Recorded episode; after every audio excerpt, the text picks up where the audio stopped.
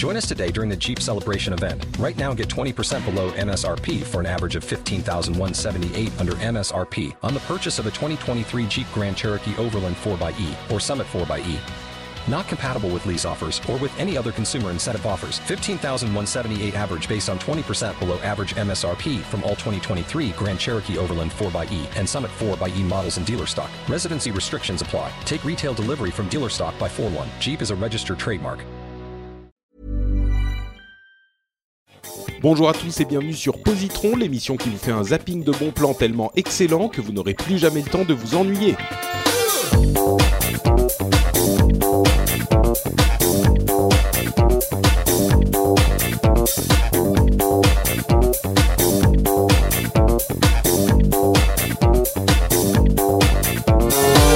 Bonjour à tous et bienvenue sur Upload épisode 79. Je suis Patrick Béja et dans cette émission, on vous recommande des trucs cool en 20 minutes. Vous remarquez que je dis des trucs cool et pas trois trucs cool comme d'habitude puisqu'on est toujours dans la session de rentrée 2016 où nous avons quatre trucs cool à vous proposer. Je suis avec Diraen, Cassim et Karine. Comment ça va aujourd'hui? Ça va bien, ma foi. Oui. Et toi, et toi, Patrick, est-ce que ça va depuis la BlizzCon quand même? C'est la semaine dernière quand même. bah oui, j'allais dire, on est on est début novembre, mi-novembre. euh, il commence à faire un peu froid quand même. La BlizzCon, bah c'était forcément très sympa. Hein, euh, J'ai rencontré plein de monde, c'était très cool. Euh, et puis et puis voilà, c'était très sympa. Euh, bah écoutez, Karine, oui, on t'a entendu, euh, on t'a entendu Oui, ricaner. je je sais pas pourquoi on est bien le 11 novembre. Hein Oui, oui, tout à fait. Tout à fait. Merci, très bien. D'ailleurs, Euh, Patrick euh, nous demandait d'enregistrer un jour férié quand même. euh. Oui, c'est pas sympa. mais non, mais c'est on diffuse le, le, le- eh oui, on diffuse le jour où on enregistre, donc c'est ça, euh, le, le 11 novembre. Très bien. Bon, écoutez, ça fonctionne, tout est, tout- on comprend tout, tout marche bien. Euh, je vous propose de nous lancer dans nos recommandations avec, pour ma part, euh, une série dont vous avez sans doute entendu parler, mais que vous n'avez peut-être pas regardé. C'est la série de, de l'été pour moi. Elle s'appelle Stranger Things. Euh, elle est disponible sur Netflix. Et c'est une série qui m'a, comment dire, le dire enchanté et le mot est un peu faible en fait. Elle m'a envoûté. Voilà, je crois que c'est le terme euh, qui convient le mieux. C'est une série qui m'a complètement envoûté.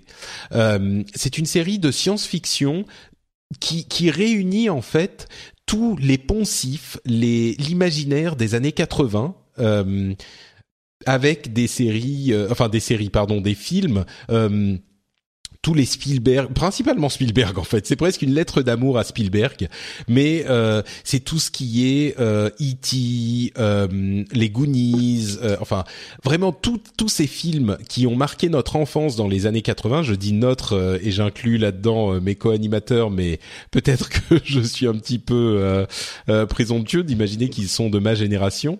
Euh, vous êtes Non, mais tu sais, on est vieux. Oui, enfin, à part peut-être mais- mais... Ouais, mais j'allais dire que ça marche aussi. Bah, j'en parlerai après en fait. D'accord, ok, bon. Euh, et en fait, euh, c'est vraiment une lettre d'amour au, au film des années 80. Ils ont, on- on a l'impression qu'ils ont commencé à écrire la série en se disant qu'est-ce qu'on peut faire pour plaire aux gens qui ont grandi dans les années 80. Et en même temps, c'est fait avec tellement d'authenticité que tu sens que les auteurs, les frères, euh, comment ils s'appellent déjà? Euh, Duff, les Duff. Duff. Non, Les- c'est Duff. Duffer, voilà. Duffer. Duffer. les frères Duffer, c'est ça, euh, ont en fait une, une- un vrai amour authentique pour cette esthétique et, et en même temps c'est une une validation des des geeks que nous sommes aujourd'hui euh, adultes euh, et qui avons pris le pouvoir comme on le dit souvent mais tu sens les, les enfants bon je vais expliquer quand même de quoi il s'agit c'est des enfants dans euh, les hum, une petite ville des États-Unis qui font face à des phénomènes étranges. Et je vais pas aller plus loin parce que c'est pas la peine. C'est juste un groupe d'enfants qui euh, doit gérer avec des adultes aussi. Il y a des adultes qui gèrent de leur côté euh, des phénomènes étranges qu'ils n'arrivent pas à expliquer. Et euh, je, je- je- ce que je voulais dire, c'est que ces enfants, ils sont les geeks que nous étions à l'époque. Ils jouent à Donjons et Dragons. Mais ils sont, tellement. euh, complètement. Hein, T'es d'accord, Diren? tellement. Ah bah oui. Ce qui Et fait qu'on les aime encore plus. mais voilà, c'est ça. Et ils En sont, fait, ju- juste le premier épisode commence sur une partie de Donjons et Dragons. c'est ça. Et moi, à partir de ce moment-là, c'est bon, j'étais accroché. Et il y a des gens qui ont, je crois qu'il y a beaucoup de gens qui ont aimé la série. Je pense que la plupart des gens qui ont écouté, euh, qui écoutent, qui nous écoutent aujourd'hui, ont vu la série. Si c'est pas le cas, je vous la, enfin, je, la, je dis que c'est une série pour fans parce que c'est un style particulier quand même. C'est à mi-chemin entre euh, le, le, on va dire le fantastique et l'horreur gentille. Euh, c'est pas non plus. euh, c'est pas non plus hyper difficile à regarder si vous aimez pas les films d'horreur, mais voilà, c'est plus thriller que que, que horreur, mais c'est- cette euh, cette affection qu'on a pour les personnages et pour le style est impossible à séparer de la qualité de la série. Euh, et Bah, Juste, je t'interromps deux minutes. Moi, je- que tu parlais de lettres d'amour à Spielberg, etc. Moi, c'est le truc qui m'avait euh, coupé toute envie de regarder la série. Parce que la dernière lettre d'amour à Spielberg dont on nous avait euh, rabâché les oreilles, c'était Super 8. Et moi, j'ai détesté Super 8, que je trouvais euh, justement euh, beaucoup trop en mode clin d'œil, clin d'œil. Eh, regarde, est-ce que tu as vu cette référence Clin d'œil, clin d'œil? Et, Stranger Things est, est beaucoup plus intelligent que ça, en fait. Mm. Il est beaucoup plus subtil. Et, euh, et, si- et si, comme moi, vous n'avez pas aimé Super 8, regardez Stranger Things, n'ayez pas peur. euh, Mais je vous pouvez avoir aimé les deux. ouais. moi j'ai bien Euh, aimé Super 8 et j'ai bien Ouais. aimé Stranger Things, mais Mais, je- Mais- je pense que je suis, je suis, euh, moi j'ai vu euh, les Goonies et Explorer au cinéma parce que voilà, je suis vieille. comme donc, nous. euh, donc euh, Stranger Things, c'est typiquement euh, le truc qui rend nostalgique quoi. C'est comme si on me remettait Candy aujourd'hui à la télévision. Ouais, c'est un peu Euh, ça. voilà. Ou, Alba- En ou. Albator. Et, et en même temps, c'est tellement. euh, c'est c'est difficile à exprimer en, en, en mots, mais c'est tellement chaleureux cette série. Euh, moi, je l'ai vu dans un. euh, le contexte, c'est que j'étais euh, j'étais à la campagne et euh, il y avait il faisait gris dehors et du coup, je me suis mis dans une euh, euh, dans une. C'était l'été, mais c'était en Finlande, hein, donc il faisait un peu froid et je me suis mis dans ma dans ma couverture et j'ai regardé ça. J'en ai regardé un pour voir parce que des gens en parlaient et je me les suis enchaînés euh, presque sans interruption et c'était un vrai moment de plaisir. Le genre de série où quand elle est terminée, t'as, t'as, t'es triste parce que Ouais. tu seras plus avec les avec eux quoi.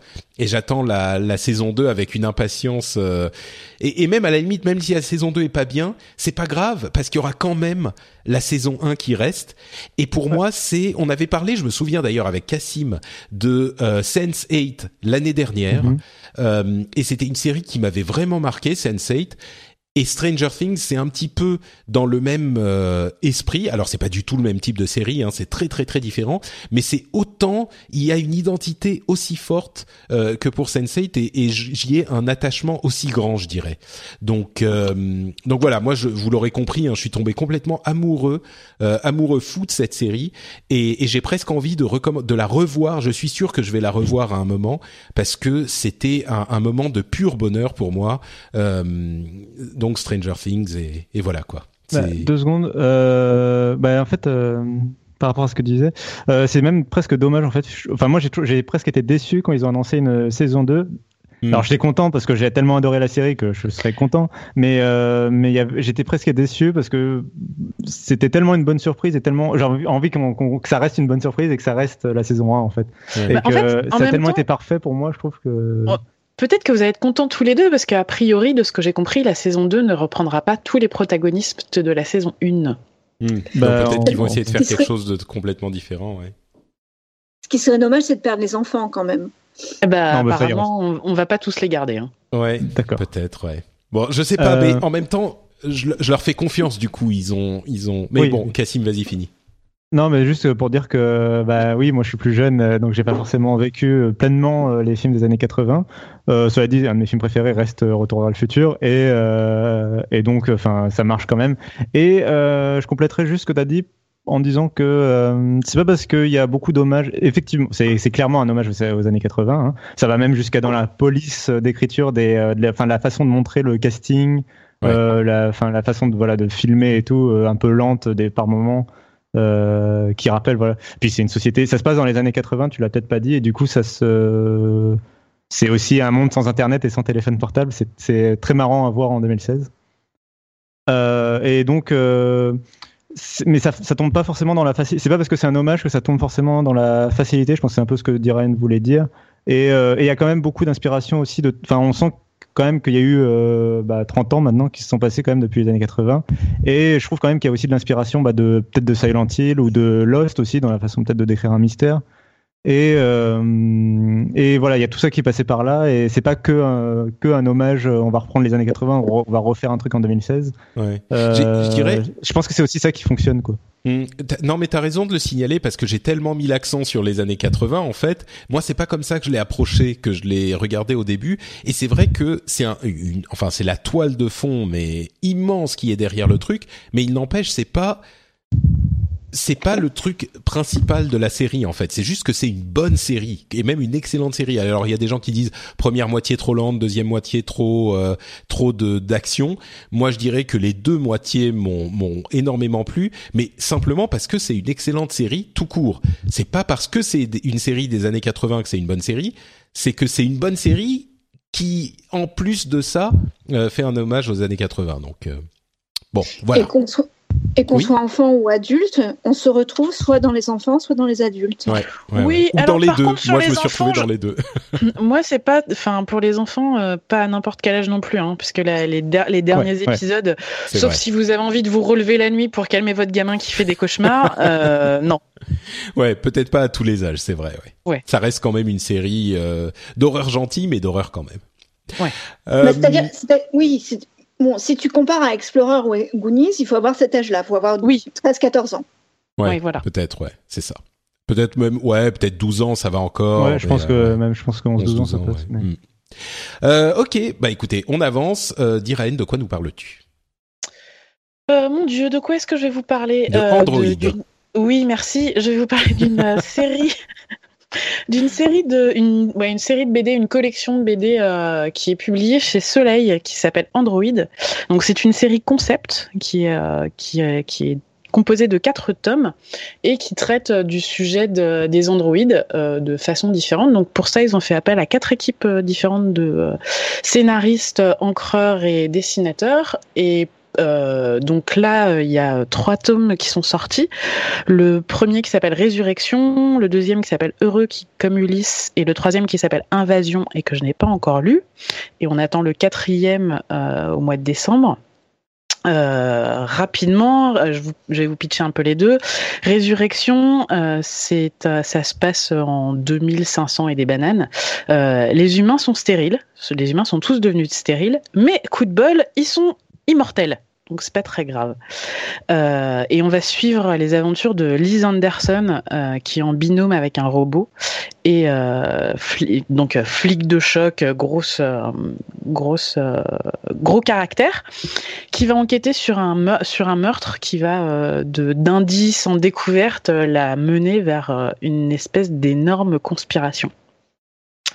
Et euh, donc c'est un tome de BD, euh, c'est très très sympa. Le, plot twist à la fin est un vrai plot twist, euh, pas ultra original mais très bien amené. Le dessin est vraiment très très très chouette. C'est un, tome, c'est BD classique, une quarantaine, cinquantaine de pages, c'est ça?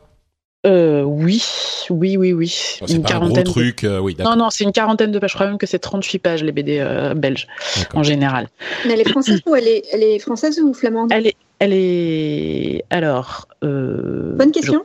Je crois qu'elle est française. non, non, mais si, si. Enfin, il me semble que. Euh, non, mais c'est pour savoir si elle est sous si elle est, elle est traduite ou. Euh, tu vois ce ah que je veux dire? Ah non, non, ah non, c'est une BD française. D'accord, ok. Ah, d'accord. Tu veux dire BD belge, enfin BD franco-belge, quoi, mais c'est une BD française. D'accord, oui. Quand je dis BD belge, c'est pour différencier des comics, en fait. Oui, d'accord. Euh, et donc le deuxième tome, c'est Heureux qui comme Ulysse, euh, qui raconte l'aventure de AC7+, qui est un androïde qui a été euh, mis sur un sur le l'ISS Oxygène, qui est un espèce d'énorme bateau, énorme vaisseau spatial croisière, dont le but est de transporter l'humanité à des milliers et des milliers de kilomètres de la Terre. Et donc, sur ce bateau croisière, ils ont intégré des enfants parce que bah, longueur du voyage oblige. Si on veut qu'il y ait un humain survivant à la fin, il faut prendre des enfants. Et puis en plus, ils se sont rendus compte que avoir des enfants sur un, vaisseau spatial, c'est bon pour le moral et ça fait diminuer les tensions. Donc il y a cette espèce de robot nounou euh, qui, s'occupe des enfants. Et puis, au fur et à mesure du voyage, euh, les gens se rapprochent et font d'autres enfants. Et le tout premier né euh, sur, sur l'ISS Oxygène s'appelle Ulysse. Et juste après la naissance d'Ulysse, il y a un énorme accident et l'ISS Oxygène ne peut quasiment plus se déplacer. La seule solution, c'est de faire retour vers la Terre. Sauf que vu que les moteurs sont endommagés, il leur faudra 1000 ans pour retourner sur Terre. Et donc l'équipage meurt au fur et à mesure. Euh, AC7 plus met Ulysse en stage. raconte, pas, raconte, pas, tout, raconte ah, pas mais C'est juste le début, c'est juste le ah, début. Ah, c'est que le début, d'accord. J'ai l'impression ah, que, que le euh, d'accord. Non, non. Et son ultime but, en fait, c'est de ramener cet enfant né dans l'espace euh, sur Terre qu'il a jamais connu. Et quand il va arriver sur, sur Terre, la Terre n'est plus exactement celle qu'il a quittée. Ouh. Enfin, qu'il n'a pas quittée, qu'il a, qu'il n'a pas connu. Enfin, que ses celle parents que ont quitté. AC7 plus a quitté. Ah, d'accord, ok. D'accord. Et, euh, et c'est très très chouette. Et du coup, alors euh, le dessin est beaucoup plus abouti. Enfin beaucoup. Le dessin est, est, est vraiment d'une qualité exceptionnelle sur Résurrection.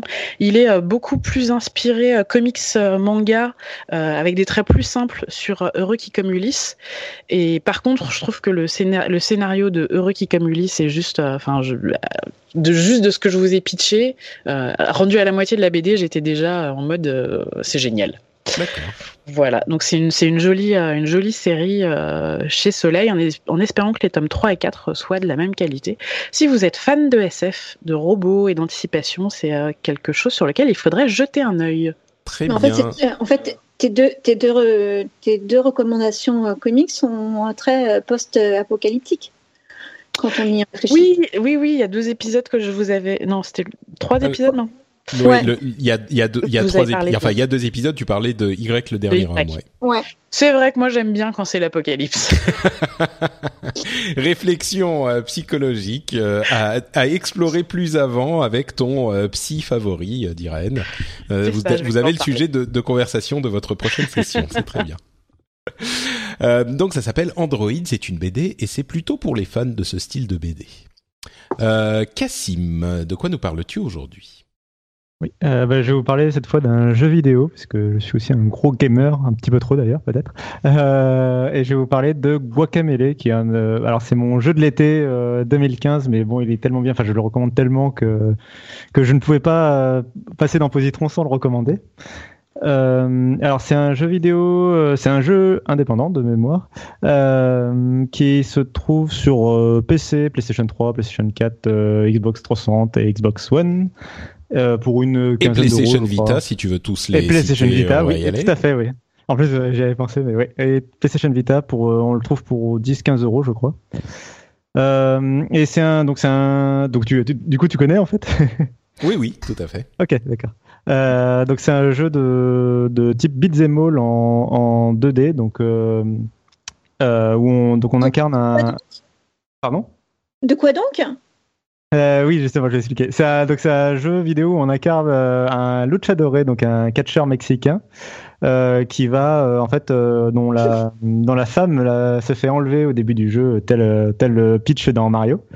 Et, euh, et il va devoir en fait traverser plusieurs environnements. Bon, c'est pas forcément le scénario qui est très important. Il va traverser plusieurs environnements pour aller libérer sa bella euh, copine.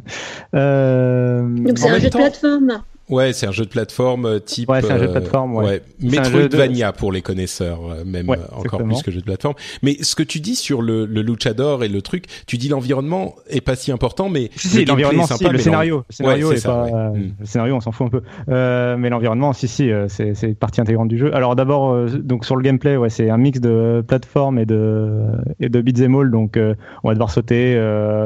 Euh, ça devient très très très plateforme, surtout vers la fin du jeu où on va vraiment falloir millimétrer des sauts, etc. Et, euh, et c'est aussi un, jeu de beat'em all parce qu'il y a énormément de monstres à- qu'il va falloir combattre et euh, faire des combos, etc. pour euh, réussir à nettoyer des arènes.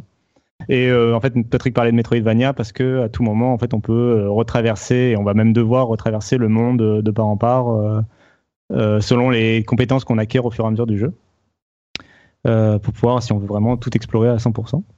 Et oui, et donc Patrick parlait de, de, de l'environnement parce que donc ce, ce, euh, ce setting euh, dans, de, de luchadore au Mexique, etc., de, bah, du coup permet aux créatifs, euh, à la direction artistique, d'avoir vraiment une, alors déjà une patte très spéciale. C'est très, alors le dessin, ça fait très dessin animé, très BD en fait, euh, avec des euh, des personnages, enfin la, la, forme des personnages est vraiment, enfin grossièrement, euh, c'est pas du tout réaliste, c'est vraiment très BD. Il y a d'ailleurs, le, le c'est pas doublé, ça se, les personnages ne parlent qu'en bulle en fait. Et, euh, et tout l'environnement bref euh, respire euh, respire le Mexique respire l'Amérique latine. Et, et ça très très coloré c'est et ça se et c'est aussi dans le dans la même dans la bande son qui est enfin moi que j'adore c'est aussi une de mes bandes son préférées de jeux vidéo chaque donjon a son propre a sa propre piste et et euh, il y a, enfin, il y a vraiment, euh, pareil, c'est de la musique très Amérique latine et très, euh, enfin, très très colorée aussi en fait, que j'ai voilà que j'ai adoré. Donc du coup, je, le recommande surtout pour les fans parce que c'est quand même un jeu qui va demander quand même des compétences. malheureusement, il n'est pas forcément. C'est ce qui me peine le plus en fait finalement, qu'il n'est pas forcément accessible à, tout le monde quoi. Euh, faut quand même bien être synchronisé pour euh, faire les euh, les bons combos qu'il faut, etc. Pour sauter, pour aller euh, pour explorer l'environnement et tout. Donc, faut quand même euh, avoir une maîtrise du jeu vidéo, malheureusement. Mais l'ambiance, le gameplay, la musique sont vraiment très bons. Et et il aussi c'est aussi un des rares jeux de nos jours à proposer un mode coop local qui va permettre de faire toute l'aventure jusqu'à 4 euh, sur les vieilles versions, en fait, c'était jusqu'à 2 et sur les nouvelles versions jusqu'à 4. Et j'en profite d'ailleurs pour dire que je conseille surtout la version PlayStation 4, euh, PC et Xbox One qui s'appelle Guacamele Super Turbo, Turbo Championship Edition. Euh, Ouais, euh, qui est aussi une. Oh, je vais en parler après. Euh, qui est donc une édition qui propose euh, tous les contenus téléchargeables qui avaient été ajoutés au jeu, euh, plus des nouveaux donjons, des nouveaux monstres, etc. Donc c'est l'édition la plus complète en fait, et, et ça tombe bien, c'est sur les consoles les plus récentes où le jeu est encore plus beau que sur les premières générations.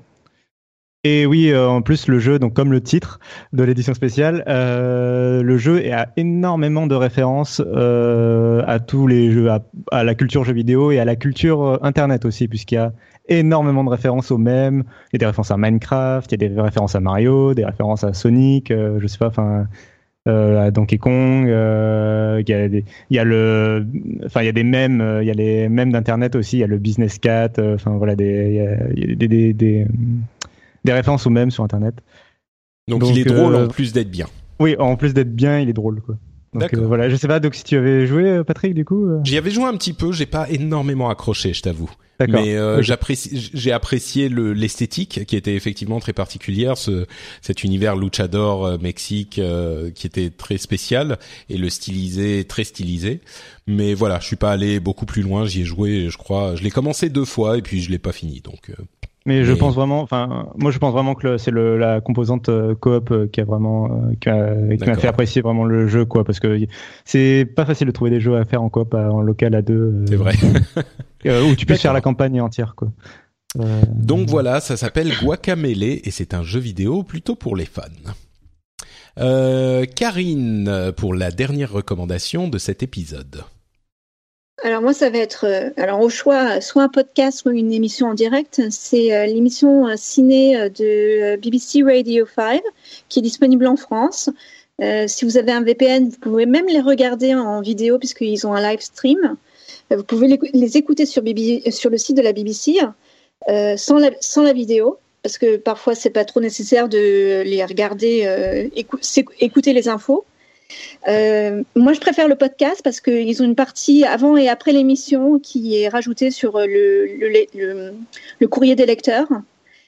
Euh, il s'appelle Kermode et Meyo. Euh, Kermode étant le critique et Meyo étant le journaliste. Euh, et ils sont passionnés par le cinéma, mais au bon, bon sens du terme, ils aiment tout. Ils aiment, en fait, ils aiment tout. Ils n'ont pas de, ils ont, ils ont pas de limite. Ils aiment les dessins animés, ils aiment les films qui sont vraiment des, gros nanars. ils n'ont pas ce côté élitiste qu'on, peut trouver en France chez les critiques de cinéma. Et ça change énormément de choses sur le fait d'apprécier le cinéma, en fait. Et, et en fait, ils sont très complémentaires et ils sont aussi euh, très grumpy. Donc, euh, ils ont, comme ils ont, ça fait dix ans qu'ils travaillent ensemble.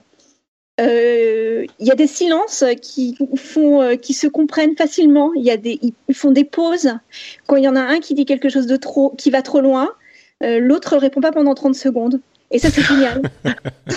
et c'est à la radio. Hein. C'est pour dire à quel point euh, on, on, peut pas ça, on, on, n'imaginerait même pas ça en France à la radio ou à la télévision, un silence euh, aussi long euh, par un, par quelqu'un qui anime une émission. Et donc ils font un peu, ils, font, ils, font un peu de tout. Donc ils font le courrier des lecteurs. le courrier des lecteurs, il vient de, des auditeurs, pardon, du monde entier, parce qu'il y a beaucoup. C'est une émission qui est écoutée par le monde entier. Euh, donc ils reçoivent des ils reçoivent des courriers, des emails euh, d'Australie, des, États-Unis, euh, où ils parlent de, gens qui parlent de films qu'ils ont vus et qui sont déjà sortis en Angleterre.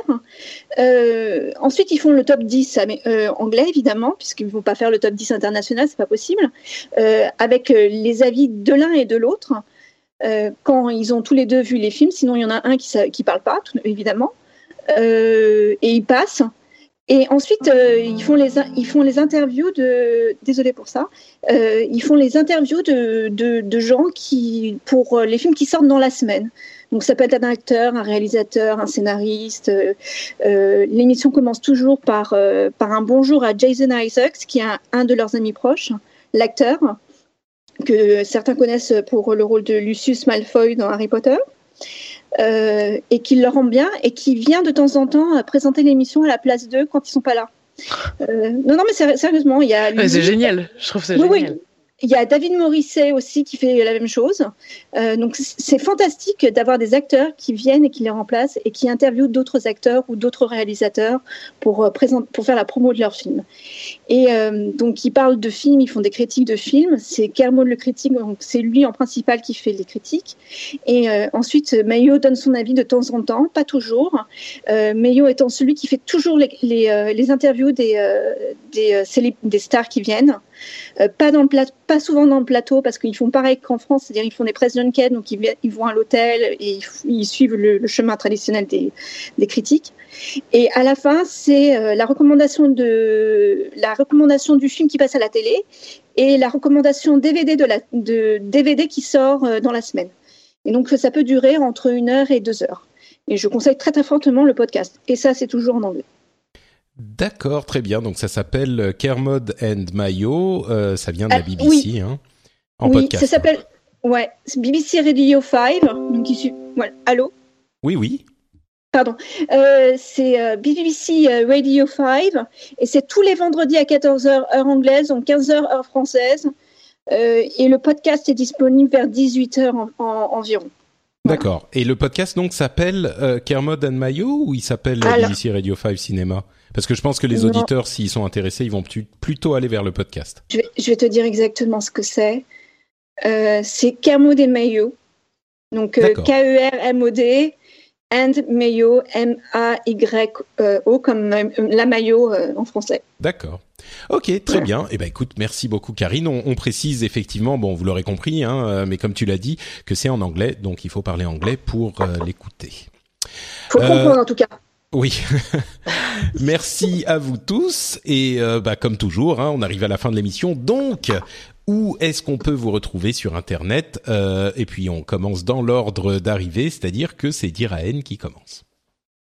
Donc moi, vous pouvez me retrouver sur euh, les réseaux sociaux à Diraen et sur le podcast que j'anime avec Force Rose qui s'appelle ABCD Podcast où on traite de la parentalité de ces gens étranges que sont les geeks.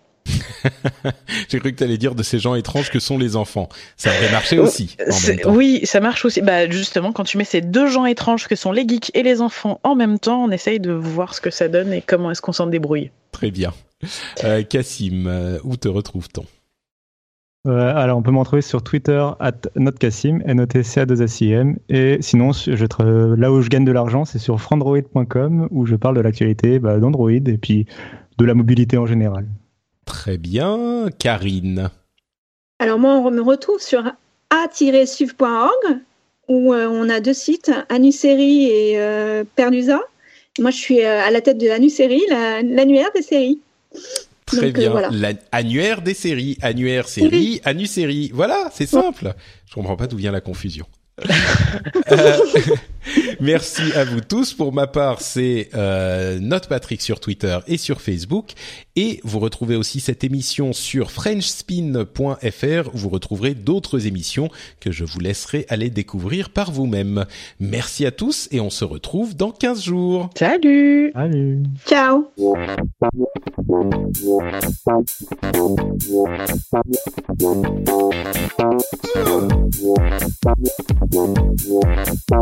Don't,